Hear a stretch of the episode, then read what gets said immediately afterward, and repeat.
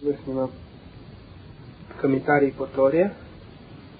Это кассета по главе Насо.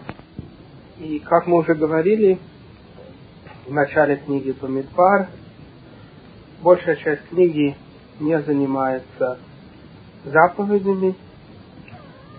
Большинство заповедей Тора рассказывает нам в предыдущей книге, в книге Вайкра, также множество заповедей было рассказано в книге Шимот, Парше Мишпатим, и множество деталей различных заповедей будет рассказано в книге Дворим. Но книга Бамидбар сначала занимается в основном нашим расположением в течение наших путешествий по пустыне, то, как еврейские лагеря были расположены, каждое племя в своем месте, и, как мы уже упомянули, расположение это было не случайным, а содержит в себе множество секретов и очень глубоко. И потом скоро начал рассказывать о Левиим, как их лагерь будет расположен. Было три семьи Левиим, дети Першона, Мирари и Кихата. И также лагерь Коганим. И эти четыре лагеря были в четырех направлениях мира от центра, где располагался сам Мешкан, сам переносной храм.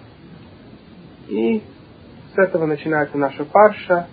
А дальше книга Бамидбар будет рассказывать о наших путешествиях по пустыне и о том, что произошло, как мы послали в землю Израиля посланников, шпионов, проверить, как эту землю завоевать и как народ послушался доноса, который принесли назад шпионы, и как после этого Всевышний установил день 9 ава, как день в календаре, когда все наши несчастья с нами случаются. Основные несчастья в течение истории нашего народа произошли 9 ава.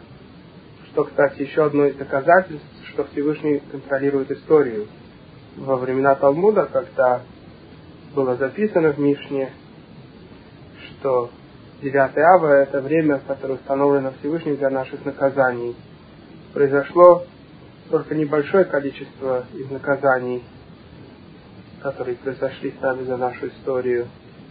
Ведь Талмуд был записан примерно посередине нашей истории, как народа. И с времен Талмуда произошло еще очень и очень много несчастий именно в этот день. И это, конечно, самый суровый и тяжелый из постов, который мы соблюдаем. Потому что даже Йом-Кипур – это счастливый пост, это праздник, когда мы от счастья, чтобы как ангелы не едим целый день и заняты молитвой. В то время как 9 ава – это пост и траур одновременно, когда мы сидим на земле, на полу и не изучаем Торы, и только читаем кинот, молитвы специально для 9 ава, и рассказываем истории тех несчастий, которые произошли за наши грехи с нашим народом. И потом книга Бамидбар будет рассказывать о восстании Короха, потом о ошибке Моше, за которую он очень сильно был наказан, и Всевышний сказал, что он не приведет Моше в землю Израиля из-за этой ошибки. Мы будем обсуждать, в чем именно ошибся Моше, когда дойдем до этой парши Хукат. Потом будет рассказано о Балаке и Биламе, колдунах, которые хотели проклясть наш народ. И мы поговорим об этом в парше, говорящей про них.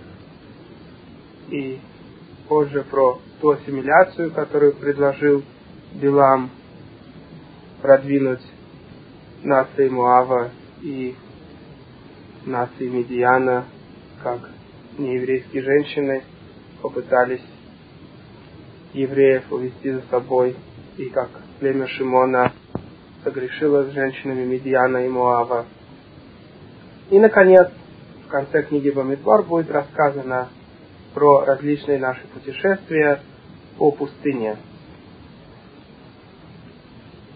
Поэтому, как мы сказали, в основном книга Бамидбар рассказывает нашу историю, деталь того, что происходило за 38-39 лет путешествий по пустыне. В отличие от книги Ваикра, которая в основном рассказывала нам о различных заповедях. И прежде чем мы начнем комментарии по этой парше, второй парше книги Бамидбар, парше Наса, я хотел бы поблагодарить еще раз от всего сердца всех, кто занимается этими кассетами, а именно копируют их, распространяют их. Это непростая работа. И всех тех, кто дает деньги на распространение этих кассет.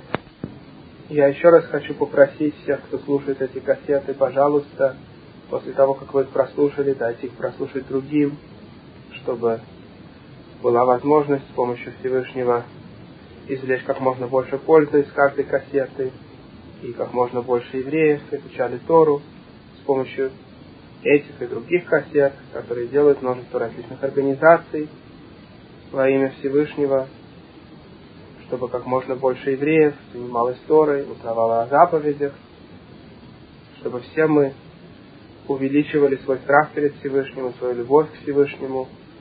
Как мы уже много раз говорили, у нас есть заповеди, которые предписывают нам любить Всевышнего и бояться Всевышнего.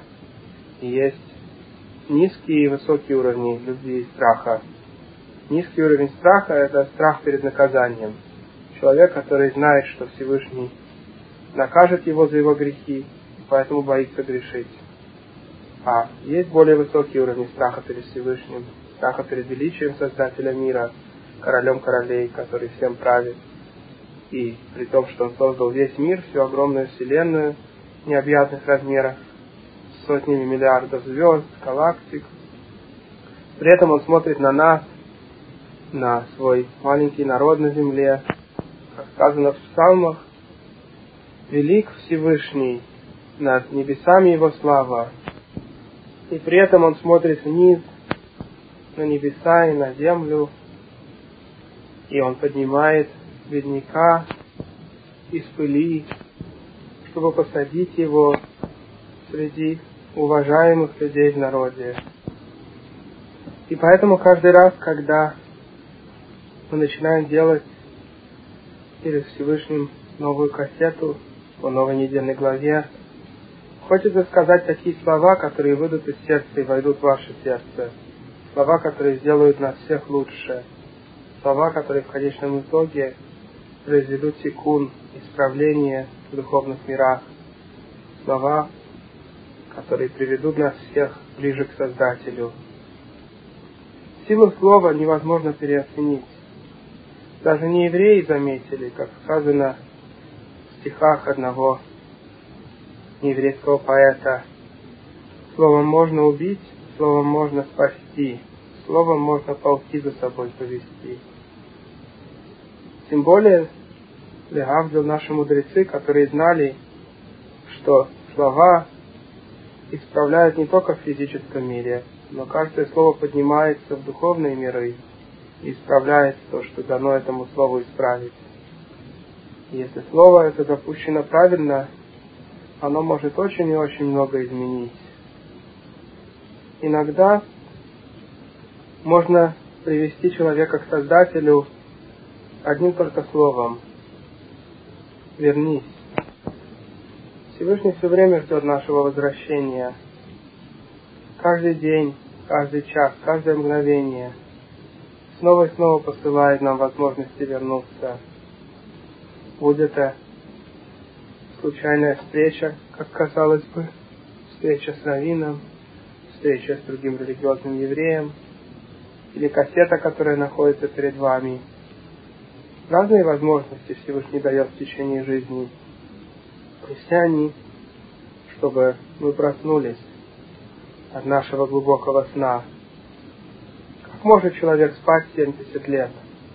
Спросил мудрец Талмуда Хонио Маагаль. Он никак не мог понять смысл стиха в псалме, когда через 70 лет мы вернемся, из изгнания, мы будем как будто бы спали. Как может человек спать 70 лет? Потому что наша жизнь сравнивается с ночью. И говорится в Талмуде, в самом начале Талмуда, первое, что наши мудрецы хотели нам рассказать, после того, как они рассказали нам о первой заповеди, чтения Шма, заповеди, с помощью которой мы сообщаем всему миру, что Всевышний один. Заповедь, с которой ребенок начинает свое изучение Торы. Шма Израиль, слушай Израиль, Всевышний наш Бог, Всевышний один. Заповедь, которая была на устах множества мартиров, людей, которые были убиты за то, что они не приняли христианство и другие религии, которые были заживо сожжены в общинах, убиты мечом, за то, что они продолжали говорить «Шма Израиль», «Слушай, Израиль, Всевышний наш Бог, Всевышний один». Сотни тысяч, миллионы евреев в течение нашей истории. Это была одна из первых фраз, которые сказали они в своем детстве, и последняя фраза, которую они сказали перед своей смертью. Будь это смерть огнем, смерть мечом, или смерть от болезни на кровати – и когда Талмуд начинает свое повествование с этой заповеди, коренной заповеди иудаизма, каждая заповедь важна, но это заповедь оплот всего иудаизма, сразу же после этого Талмуд нам подсказывает о нашей жизни и говорит, ночь разделяется на три стражи. Во время первой кричит осел – во время второй воют собаки. Во время третьей жена разговаривает с мужем, и ребенок пьет молоко матери. Что имеется в виду в этой удивительной Агаде? У нас есть кассета, рассказывающая про Агады Талмуда, и в том числе переводящая, объясняющая немножко, чтобы только подчеркнуть поверхность Агад, начала трактата Брахот. Каждая агада содержит в себе множество секретов, и мы только сможем сказать несколько слов по отношению к этой агаде, как комментирует Вильнинский Гаон. Три ночные стражи – это три периода времени нашей жизни. Первую треть жизни человек гонится за физическими наслаждениями, и он сравнивается со слом. Наши мудрецы всегда сравнивали физические желания – с желаниями осла. Васар хамарим бесарам. Их мясо, как мясо ослов, говорится про людей с физическими желаниями. Про египтян в этом статье. Потому что первую треть жизни человек в основном хочет насладиться физическими наслаждениями. И он пробует различные связи, запрещенные с женщинами, и другие физические наслаждения. В детстве ему все разрешается, согласно его предположению. Радуйся, молодец, своей молодости, говорит стих книге Кохелет. Только этот стих заканчивается, знаешь, что в конце жизни Всевышний тебя приведет на суд за все, что ты сделал. Но человек смотрит только на первую часть этого стиха в начале жизни и идет за своими физическими наклонениями. Вторая треть жизни, когда человек уже обременен семьей, он гонится за деньгами и за славой. Он хочет собрать богатое имущество, купить себе большой дом, отложить деньги на обучение детей. Слава и деньги – то, что преследует человека во второй трети жизни. И, наконец, последняя треть, если человек хоть немножко понимает настоящую цель жизни, его душа сюда была послана не просто так. Еще перед рождением Всевышний показал ему и Ганеден, рай, и Гегином, ад, и рассказал ему, как ему нужно себя вести, чтобы не попасть в Гегином, взял с него клятву, что он будет слушаться Создателя. И потом он был отправлен в этот мир. И душа забыла на время ради свободы выбора зачем он здесь находится. И вот этот человек в конце своей жизни, в последней трети, вспоминает, наконец, о том, зачем он сюда пришел. Это доброта Создателя, которая делает пожилого человека малочувствительным к физическим наслаждениям. И когда у него появляется реальная возможность исправить частично то, что он напортил за свою жизнь, вернуться к Всевышнему, гораздо больше времени проводить в синагоге, соблюдая заповеди, отвечая на кадиш, молясь Всевышнему.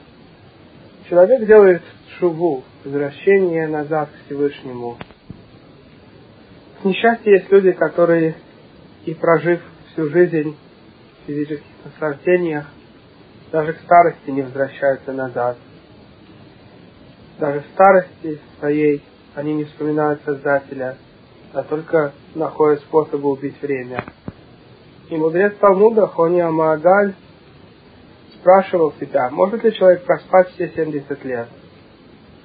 Как человек может спать всю свою жизнь и так и не вернуться? Но бывает и наоборот, к счастью. Есть люди, которые возвращаются еще в раннем возрасте. Как велик человек, который сделал шубу, когда ему было 30 лет или 40, когда у него еще большая часть жизни впереди и множество сил. И он решает, я буду соблюдать заповеди Всевышнего, как бы трудно это ни было. Я не буду больше гнаться за ложными богами, за деньгами, славой, физическими наслаждениями. Я хочу вернуться. Я буду делать заповеди Всевышнего, как делали мои предки. Потому что недалека эта вещь от нас, как говорит Тора. Раскаяние не так далеко. Если захотеть, Всевышний очень и очень поможет. Говорится в Митраше и в Сугаре, Откройте свое сердце совсем немножко для меня, говорит Всевышний, и я вам открою целые ворота в небе. Начните только этот процесс возвращения назад, и я вас верну. Ашивейну Ашем Лехави Нашува. Верни нас Всевышний назад, и мы вернемся. Хадеш Емейна Кикетем. Обнови наши дни, как в прежние времена. Венесигаон объясняет, что каждый день человека как говорит книга Сухар, отдельно присутствует как свидетель перед Всевышним, когда человек умирает. Один день говорит, в течение меня этот человек помолился три раза, изучал Тору, деньги на цитаку. А другой день говорит, а в течение меня этот человек только грешил. Поэтому мы молимся, обнови наши дни Всевышний, обнови их, чтобы мы заслужили, чтобы они стали нашими адвокатами, а не прокурорами. Потому что шува очень велика. Раскаяние – это то, что Всевышний создал до создания мира. Концепция возможности вернуться назад. Ведь по строгому суду было бы логично, чтобы наказание за каждый грех было чрезвычайно велико, как подобает человеку, который ослушался короля королей Всевышнего и исправить грех было бы невозможно, и наказание следовало бы сразу после греха. Но Всевышний примешал при создании мира свою доброту к управлению с помощью суда. И поэтому Всевышний изменил эти три вещи. Человек может исправить то, что он испортил, наказание не так сурово, и оно не поступает сразу же после греха. Но если человек не раскаялся и не исправил, то в конце концов наказание приходит либо в этом мире, либо в мире грядущем. И ой тому, у кого наказание наступает после смерти, потому что тогда наказание гораздо больше, чем все, что мы можем представить в этом мире. Все страдания Иова, пишет Рамбан, ничто по сравнению с наказаниями в аду. И не потому Всевышний наказывает человека, чтобы возместить ему за его грехи. Возмездие присущее человеку. Всевышний наказывает, чтобы исправить. Махатти я ударил, и я излечу, говорит Всевышний. Все наказания ради того, чтобы человек стал лучше. И гораздо легче исправить человека, пока он здесь, в этом мире, в теле, чем когда он уже умер. И душа стоит голая, проказная, перед судом Всевышнего. И трепещет, и сама сообщает, в такой-то день совершен был такой-то грех. Такой-то день, такой-то грех. И сама она запечатывает приговор. В мире правды множество из оправданий отпадают. Оправдание больше не оправдание. Их нелепость становится очевидной, когда человек стоит перед настоящим небесным судом. Пока мы находимся здесь, у нас есть множество поводов для греха. Казалось бы, грех неизбежим, невозможно не согрешить. Но так кажется только пока мы находимся в мире лжи, находясь в теле, которое подкуплено. Когда же душа находится в мире правды, вдруг открывается множество возможностей. Теперь уже, когда слишком поздно вернуться Человек видит, сколько раз у него была возможность избежать грех, и он не видел очевидного. Все потому, что он был так сильно подкуплен. Ведь подкупление этим миром так сильно, что мы так часто отрицаем даже самые очевидные вещи. Возьмите, к примеру, христиан. Христиане верят якобы в нашу Тору которую они называют Ветхим Заветом. Сколько раз Тора повторяет снова и снова, что Всевышний один, един, нет другого. И христиане после всего этого утверждают, что есть три Бога в одном. Как может человек быть настолько подкуплен, чтобы отрицать настолько очевидную вещь? Все, что Всевышний мог записать в своей Торе, чтобы не предположить, что есть другой Бог – он уже записал.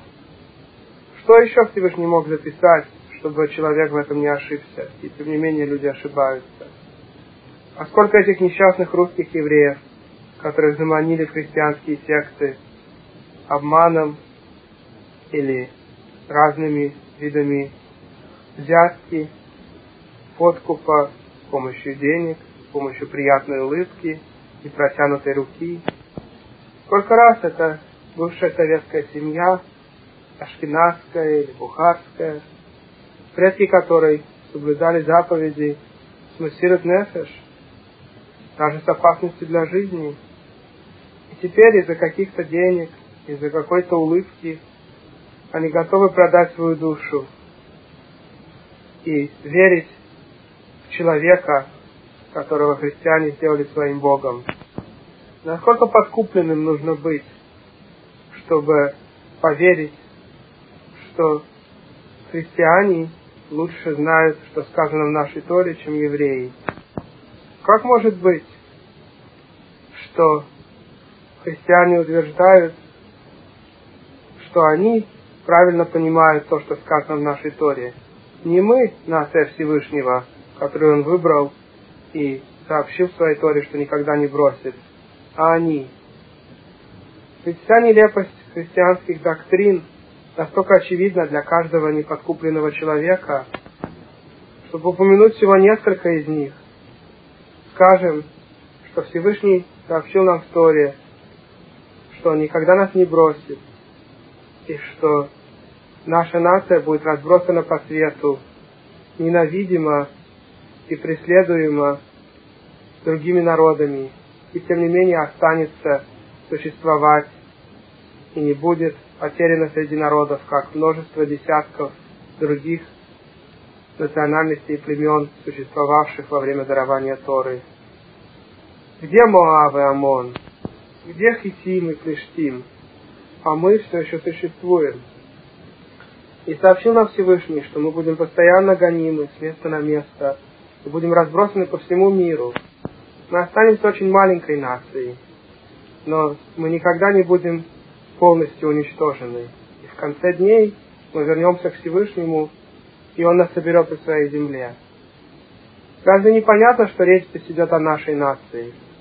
Все, что я сказал в двух словах, относится только к еврейскому народу. Если бы христиане были правы, то тогда они должны были бы быть маленькой нацией, разбросанной среди народов. Пожалуйста, другой пример. Тора сообщает нам, что ее заповеди были даны навсегда. Это сообщается снова и снова. Тора постоянно подчеркивает, чтобы у нас не возникло предположение, что заповеди были даны на время. И поэтому мы снова и снова возвращаемся к этой концепции. И тем не менее, христианство утверждает, что сегодня заповеди больше не относятся. Ни одна христианская секта не соблюдает заповеди Торы. Другое дело, что не евреи не обязаны их соблюдать. Но так как предполагают евреи за Иисуса, те люди, которые хотят превратить одну из версий христианства якобы в иудаизм, то есть по их мнению, почему же тогда они не соблюдают все заповеди Торы? Ведь они же даже не смогли бы соблюдать ни один праздник, потому что праздник зависит от календаря, а чтобы знать, как построить еврейский календарь, нужно иметь устную традицию Талмуда, который объясняет период Луны, и который был позже подтвержден нееврейскими учеными. Сегодня известно, что период Луны в точности совпадает с тем, что написано в Талмуде в трактате Роша Шана, в трактате Нового года. Ведь если не знать секретов еврейского календаря, невозможно построить систему праздников. Тора говорит нам, например, что первый день седьмого месяца нужно трубить в рог, в шофар. И не говорит нам, как построить календарь чтобы знать, когда этот седьмой месяц и первого числа соблюдать этот праздник. Только устный закон сообщает нам все это, а у христиан не было передачи нашего устного закона. Он сохранился только у мудрецов и их учеников. А что насчет самого праздника Роша Шана? Нигде в письменной Торе не сказано, что это за праздник. Откуда сегодняшние евреи из Иисуса знают про Роша Шана? От нас. Они знают, что этот праздник, когда Всевышний судит мир – но в Торе нигде не сказано, что это судный день. В письменной Торе просто говорится, что нужно трубить шофар, и не сказаны причины на эту заповедь. А как Тора объясняет нам одевать филин? Говорится, что вы должны делать какие-то знаки на вашей руке и между вашими глазами. Что за знаки, не объяснено. А при этом есть десятки тысяч деталей, как пишется филин. Вы знаете, зачетные коробочки, которые мужчины надевают по утрам. Откуда евреи за Иисуса будут знать про эти заповеди, если не от нас? Да без того понятно, что все эти группы, в кавычках, еврейских христиан, никаких заповедей не соблюдают.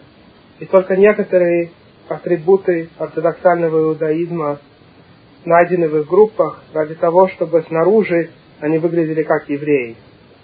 Таким образом они попытаются заманить тех евреев, которые еще не знакомы с их тактикой. Когда бедная еврейская семья, которая недавно приехала из Советского Союза, видит, как к ним приближается бородатый, в кавычках, еврей, с некоторым подобием цицит, висящим на его штанах, и предлагает им веру обычного христианина с примешиванием некоторых видов внешней атрибутики иудаизма, а именно ермолка, цицит и некоторый вид соблюдения каких-то из праздников. На самом деле эта версия христианства была изобретена сравнительно недавно, когда христианские лидеры поняли, что силой перевести евреев в христианство невозможно. Слишком много раз церковь терпела поражение. И тогда они придумали новую версию в кавычках иудаизма, в которой основной принцип веры – это вера в концепции христианства – и поклонение идолу, которому поклоняются христиане. И при этом эта версия в кавычках иудаизма будет иметь какую-то внешнюю атрибутику, таким образом, чтобы заманить ничего не подозревающих евреев. А что насчет реформизма и консервативного иудаизма в кавычках? Как относятся эти группы к той вере, которую мы получили от наших предков – Достаточно заметить, что ни одна из этих групп не соблюдает всех заповедей. Наша Тора сообщает нам, как мы уже сказали, что заповеди были даны навечно. Но не так сообщает нам реформистский или консервативный, в кавычках, раввин. Он говорит, что сегодня мы не соблюдаем большую часть заповедей. Только те из них, которые ему кажутся логичными или имеют какой-то смысл с его точки зрения, эти заповеди он согласен соблюдать. Один реформистский раввин, когда умирал, стал плакать. Его друзья, собравшиеся вокруг, спросили его, почему ты плачешь? Он сказал, я всю жизнь не соблюдал основные заповеди иудаизма и боюсь теперь, что Всевышний будет меня строго судить. Они спросили его, почему ты так расстраиваешься? У нас же была конференция, и мы решили на этой конференции, что больше Всевышний не хочет, чтобы мы соблюдали все эти заповеди. Ответил он им, конечно, у нас-то была конференция, но Всевышний на ней не присутствовал, и у Всевышнего другое мнение на этот счет. Всевышний сообщил нам в Торе снова и снова, чтобы мы не ошибались в этой одной из самых важных концепций. Тора была дана навечно, никогда не будет дана другая Тора, заповеди нужно соблюдать всегда. А если спросите вы, как же можно соблюдать заповеди всегда? Как будто у нас сейчас есть король или храм, как будто мы приносим приношения в этом храме, или законы Коэн Гадоля, первосвященника относятся к нам. И я на это отвечу. Разумеется, все законы относятся сегодня как когда-либо. Только есть положительные заповеди и отрицательные. Отрицательные заповеди говорят нам, что нельзя делать. И так же, как во времена, когда храм стоял, нельзя было нечистому человеку, например, человеку, который был в одной комнате с мертвым телом, такой человек не мог зайти на территорию храма. Также и сегодня все мы нечистые, потому что все мы хоть раз в жизни были в контакте с мертвецом. И поэтому все мы не можем зайти на территорию храма в Иерусалиме. Никакой религиозный еврей не зайдет и сегодня на территорию храма, там, где раньше стоял храм. Все отрицательные заповеди относятся к нам также сегодня, как и относились сотни и тысячи лет назад. А положительные заповеди истории зависят от возможности их соблюдать. Например, положительная заповедь выкупить первенца, о которой мы говорили в предыдущей главе. Если у человека родился мальчик от его жены, и это первый ребенок этой женщины, то его выкупают у Коина. Коину дается пять серебряных монет или эквивалентная сумма в каком-то имуществе, примерно 25 или 30 долларов по сегодняшним стандартам. И таким образом выкупается первенец. Но если у человека родилась девочка сначала, даже если потом у него родится множество мальчиков от этой женщины, все равно выкупать их уже не нужно, потому что первенец не был мальчиком, а Тора заповедует только выкупать первого ребенка, если он мальчик. Также точно есть люди, которым никогда не удается выполнить заповедь обрезания сына, потому что у них никогда не было мальчиков, детей все их дети девочки, или вообще у них не было детей, все зависит от Всевышнего. Таким образом, есть множество положительных заповедей, которые мы исполняем только при определенных обстоятельствах. Некоторые раз в жизни, а некоторые ни разу, потому что не было представлена возможность неба исполнить эту положительную заповедь. Есть десятки положительных заповедей в Торе, которые мы никогда не можем исполнить либо потому, что мы не родились коином, а эта положительная заповедь может относиться только к коину, либо наоборот, потому что мы родились коином, а положительная заповедь может относиться только к обычному еврею, как выкуп первенца, о котором мы только что говорили. Есть положительная заповедь развестись с женой. Лучше, конечно, не разводиться. Более того, если человек разводится со своей первой женой, то говорится в Талмуде, что даже жертвенник в храме плачет о нем. В чем же заключается положительная заповедь развестись с женой тогда? Если развестись, такая плохая вещь, почему же это положительная заповедь? Очень просто я вам скажу. Если человек хочет развестись, то есть положительная заповедь развестись с помощью кошерного еврейского развода. Не пойти, например, в американский суд и получить divorce, американский развод, а именно выписать кошерный еврейский развод по закону Торы. Но еще лучше не разводиться. Это та положительная заповедь, которую счастлив тот, который никогда не исполнил. Но если ему пришлось развестись по тем или иным причинам, то он должен это сделать, исполнив положительную заповедь выпустить развод. Также точно вор имеет положительную заповедь вернуть украденное. Еще лучше было бы, если бы он не воровал. И поэтому есть множество положительных заповедей сегодня, которые мы не соблюдаем, потому что они к нам не относятся. Нету храма, и поэтому нет возможности приносить там приношения которые предписывает Тора. И все положительные заповеди, связанные с ними, сегодня к нам не относятся, пока не вернется к нам пророчество, не придет следующий король в Израиле, Машиах, праведный король, который вернет нашу нацию к Всевышнему и все народы мира к монотеизму. И тогда будет отстроен новый храм, и мы снова будем приносить все приношения, исполнять все положительные заповеди, которые Тора нам предписывает в связи с храмом. Пророки сами предсказывали нам об очень длинном периоде времени, когда у нас не будет ни храма, ни короля, ни пророков. Мы были предупреждены с самого начала, что будет такой период времени. И поэтому нечего удивляться, если множество положительных заповедей к нам сегодня не относятся, потому что условия для соблюдения этих заповедей сейчас не соблюдены. Но, в принципе, те же заповеди, которые относились к нашим предкам, 613, те же относятся к нам и сегодня. Просто часть положительных заповедей не относится из-за того, что не соблюдаются их условия. Вообще почти все положительные заповеди имеют какие-то условия по отношению к ним. Их нужно соблюдать только при каких-то обстоятельствах. Например, человек, который живет в каком-нибудь шалаше, не обязан вешать там мизузу. Только человек, который живет в доме, и дом должен соответствовать определенным требованиям по Торе, чтобы там приходилось вешать мизузу. Более того, я добавлю, что по большинству мнений, те, кто снимают квартиру, вешают мизузу только как закон раввинов. Вешать мизузу Тора предписывает только когда вы владеете домом или квартирой. Но живя в чужой квартире, раввины предписали вешать мизузу, если вы будете жить больше 30 дней, потому что эта квартира выглядит как ваша.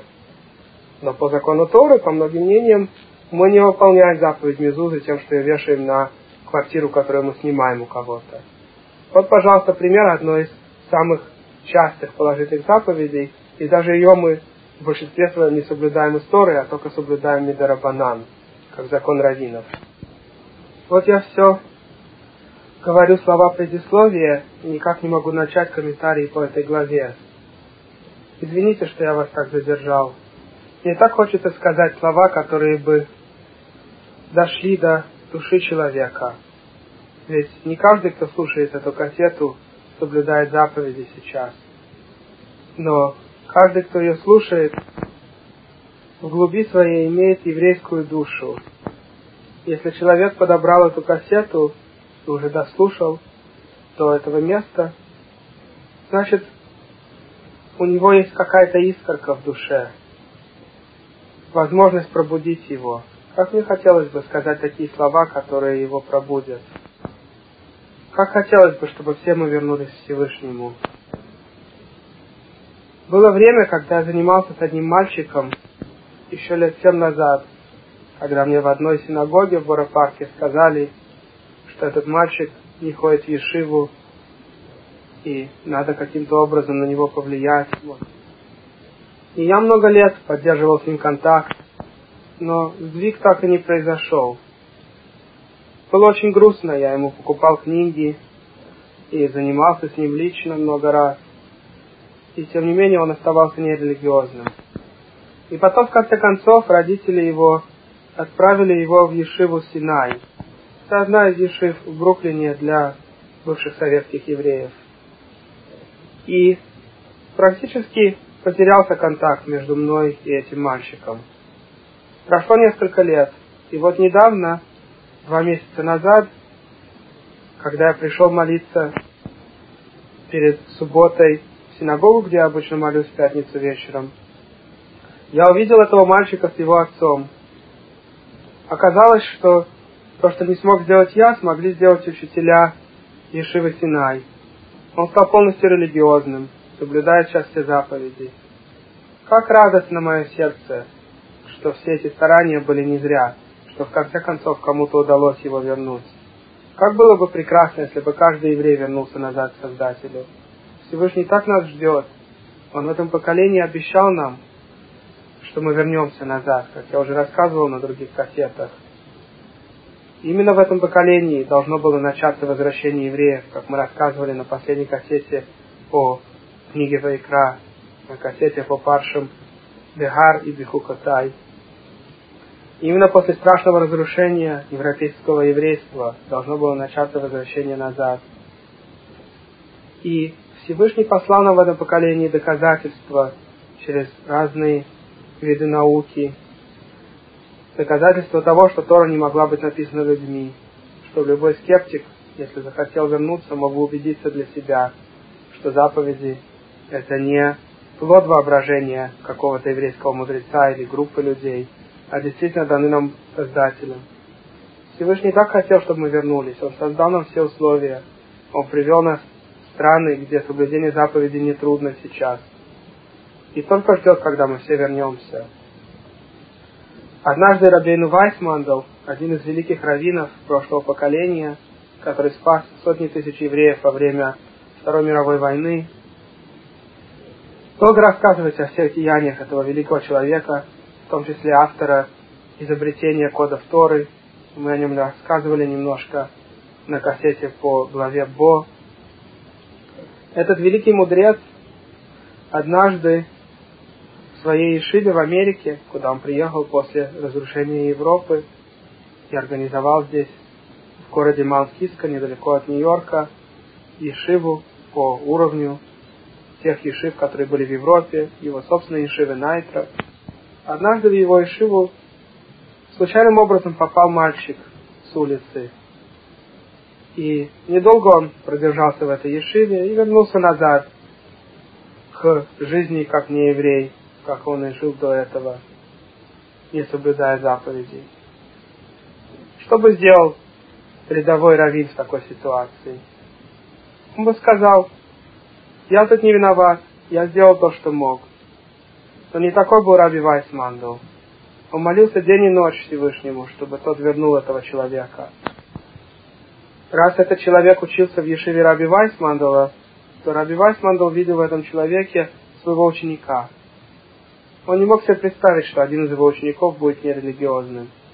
И он молился день и ночь, плакал.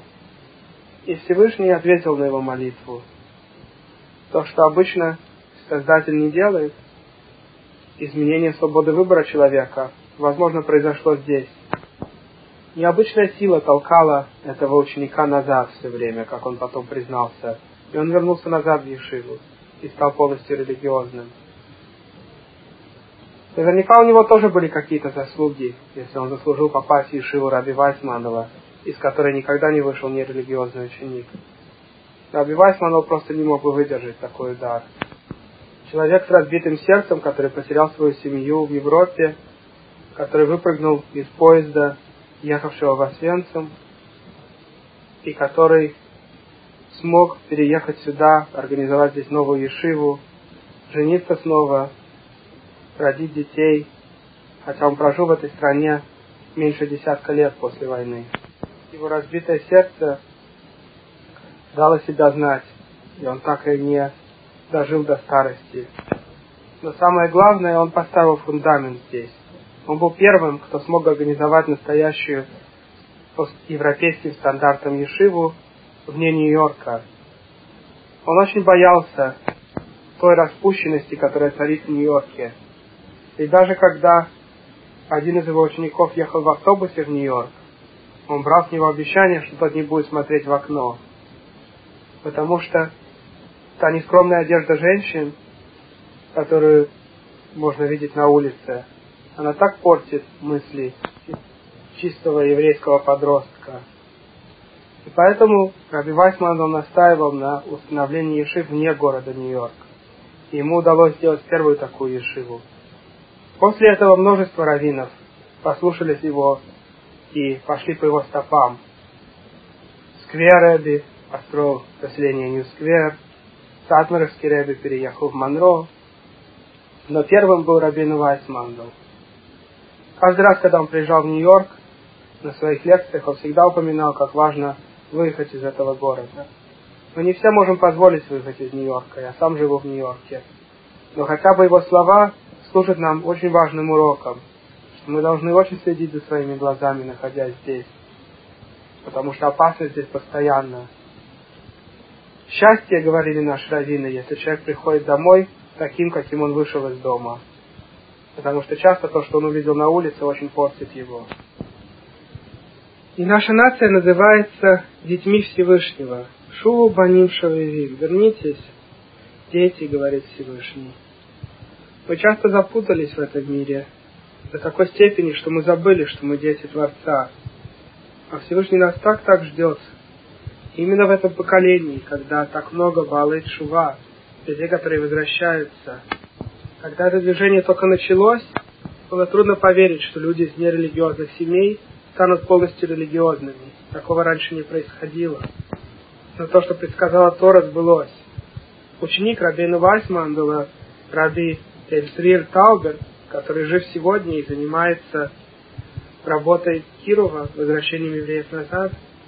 Этот ученик говорил о том, как он впервые встречался с Балет Шува и никак не мог понять, почему люди возвращаются. Он все снова их спрашивал, что же вы почувствовали, что вы вернулись назад?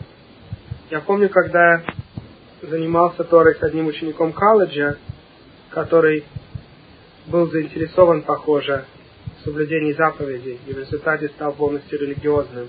Я его однажды спросил, почему же ты все-таки в первый раз пришел в наш миньон? Что тебя так заинтересовало? И ответ, который я получил, я в каком-то смысле ожидал. Что-то внутри него заговорило. Он почувствовал желание узнать больше, вернуться назад. Какой-то голос, вернитесь здесь.